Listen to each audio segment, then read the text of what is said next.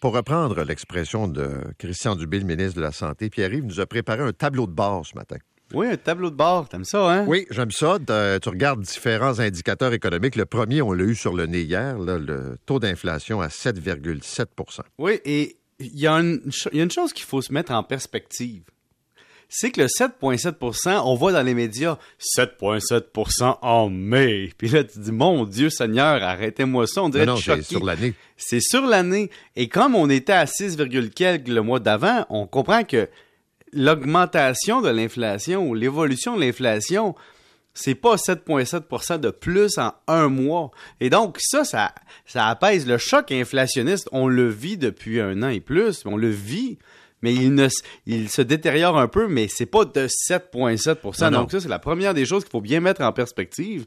Et l'autre chose, c'est que et quand on parle puis on écoute les économistes, on comprend que faut pas s'attendre à ce que la tendance soit à la hausse comme ça chaque mois pendant des mois encore. C'est, on est en train de, de vivre les plus gros soubresauts de l'inflation. Là, j'ai compris que la cible euh, de la Banque du Canada, c'est de ramener ça à 2% Entre 1 et 3, c'est toujours ça. Ben 2, ouais. Ouais, entre 1 et 3, ben donc la cible c'est 2. Tu as tout à fait raison. C'est là qu'on veut s'en aller, mais on sait pas quand est-ce que ça va arriver, mais on ne sera pas euh, en 2022. Donc, il faut Non, non. attendre. Mais l'autre point après ça, c'est qu'il faut considérer nos changements de comportement. Quand on regarde l'explosion de l'inflation, on regarde les différentes catégories, puis on voit que l'essence est, est- est pour 48% d'augmentation. Donc, si tu prends l'essence, tu te dis qu'est-ce que je peux faire comme citoyen? Ben, je peux peut-être réduire tout ce qui est pas utile en essence ou, disons, de primordial, comme les bateaux et tout ça. Évidemment, la le commun des mortels n'en a pas, moi le premier. Mais motoneige, bateau et tout ça, les distances à parcourir, c'est un comportement qu'on peut changer, sauf pour le travail. Puis le aussi, le transport est important. Mais quand on me dit, couper dans votre alimentation, euh, ayez des trucs pour économiser, je veux dire, il y a une limite à ce que tu peux couper dans ton panier d'épicerie, puis la qualité de ton alimentation, ça demeure ton carburant. Donc, je pense que c'est mieux de couper ailleurs avant, mais si vous êtes encore capable, évidemment. Il y a l'autre point, c'est l'endettement. Euh, le coût de l'endettement augmente. Puis ça, cette année, là, on va le vivre, on le vit. Puis si vous le vivez pas encore, ça va s'en venir. Donc, il y a comme deux genres de personnes. Il y a des genres de personnes qui sont très anxieuses avec ça, puis les autres qui vivent dans le déni. Il y a un ou l'autre, tu sais. Évidemment, ceux qui ont ni un ni l'autre, c'est souvent qui n'ont pas d'endettement, mais là, hier, je recevais Stéphane Marion, économiste en chef de la Banque nationale, puis je disais, écoute, les taux fixes 5 ans sont rendus quand même à un niveau qu'on n'avait pas vu depuis longtemps, là, 4,84% et plus.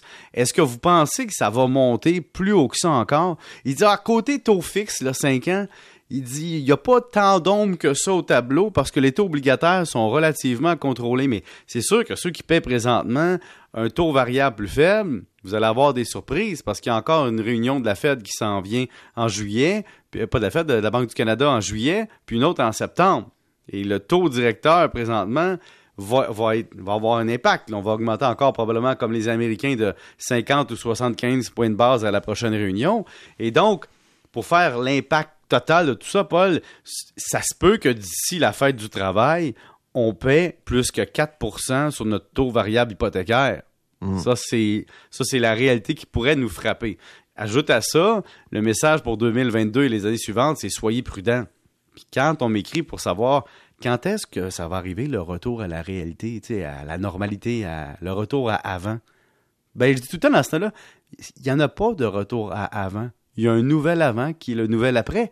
Et c'est ça qu'on va vivre maintenant une nouvelle situation, puis les gens qui empruntent vont voir des taux à 3,5, 4, 5% et ça va devenir leur nouveau point d'ancrage, leur nouveau billet d'ancrage pour signer un prêt hypothécaire, et ça va influencer le prix des maisons. Donc, ceux qui ont des placements cette année aussi, Paul, ont eu beaucoup de, disons, de soubresauts. Et depuis le début de l'année, je parle à des conseillers en placement, des conseillers en gestion de patrimoine, puis je leur dis, puis vos clients, ils disent, nos clients, ils comprennent pas. Ils sont sûrs que c'est notre faute. Ils disent, t'es un mauvais conseiller, tu me conseilles mal. Je dis, oui, mais regardez, le S&P 500 aux États-Unis a perdu 21% depuis le début de l'année.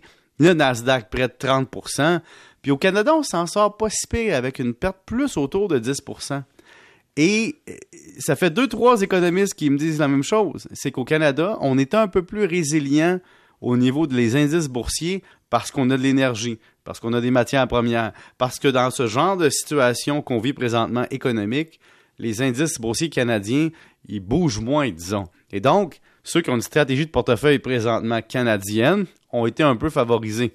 Ils ont des pertes, mais moins de pertes. Donc, euh, dans les prochains mois, ce qui me fascine, c'est que oui, il y a la guerre en Ukraine, oui, il y a la pénurie de main-d'œuvre, oui, le goulot d'étranglement qu'on n'a pas encore résorbé là, avec la COVID. On a vu les autos, par exemple, qui sont encore un problème d'approvisionnement, les voitures. Mais en Chine, on commence à parler de, de choc immobilier. Et ça, c'est très important parce que la croissance de la Chine est basée sur quoi?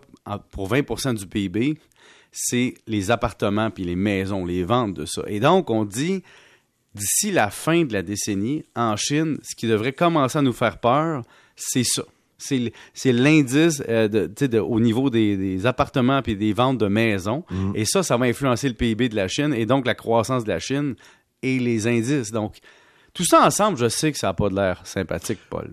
Non, mais j'aime beaucoup ta phrase. soyez prudent, c'est ça que ça veut ah dire. Oui, puis... raisonnable, t'as pas trop le choix non plus. Là, mais... Pendant ce temps-là, si vous attendez à une baisse d'impôts, oui. Euh, ou peut-être euh, quand une récession arrive, mais avant une récession, baisser les impôts, c'est peut-être pas responsable d'un côté gouvernemental. En plus, donner de l'argent dans l'économie quand on a quand on a un problème d'inflation, je la comprends moins, celle-là. Oui, ça donne un, petit diachylon sur une plaie. Ça, c'est vrai, ça nous aide tout de suite, rapidement mais ça envoie encore de l'argent dans l'économie. Et donc, ça ne peut pas aider tant que ça. Donc, euh, ben, j'ai juste un conseil ce matin. Mettre une petite tonne de Pierre Lalonde, là, pour être positif, là, puis avoir un petit temps des vacances. Puis ça, c'est ça que je vais faire tantôt. Un petit Pierre Lalonde. Bon été à toi. Vous aussi. Salut. Salut. 7h24. Toujours la 40, depuis très tôt ce matin d'ailleurs. Oui, d'ailleurs.